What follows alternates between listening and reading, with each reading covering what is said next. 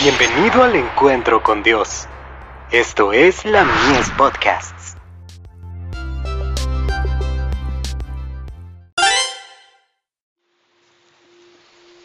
Recibiréis poder.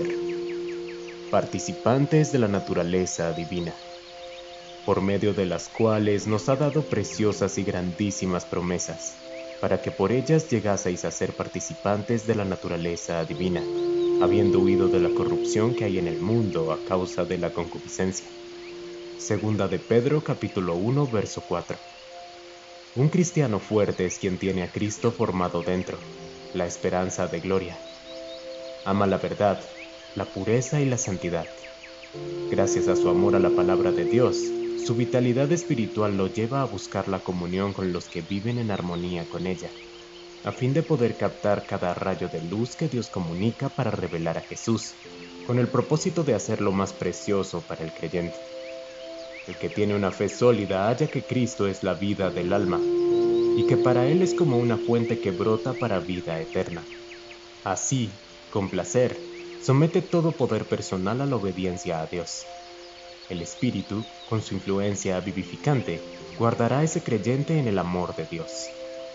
A los cristianos se les escribe, gracia y paz os sean multiplicadas en el conocimiento de Dios y de nuestro Señor Jesús.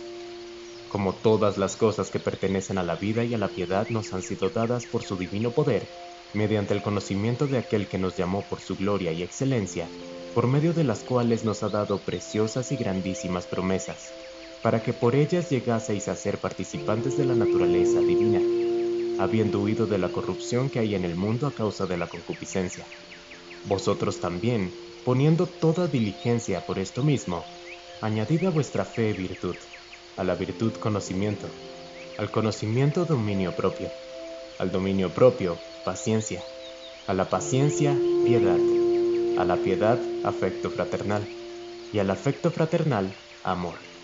Porque si estas cosas están en vosotros y abundan, no os dejarán estar ociosos ni sin fruto en cuanto al conocimiento de nuestro Señor Jesucristo. Pero el que no tiene estas cosas tiene la vista muy corta, es ciego, habiendo olvidado la purificación de sus antiguos pecados. Por lo cual, hermanos, tanto más procurad hacer firme vuestra vocación y elección, porque haciendo estas cosas no caeréis jamás, porque de esta manera os será otorgada amplia y generosa entrada en el reino eterno de nuestro Señor y Salvador Jesucristo. Segunda de Pedro capítulo 1 versos 2 al 11. The Review and Herald, 11 de diciembre de 1894.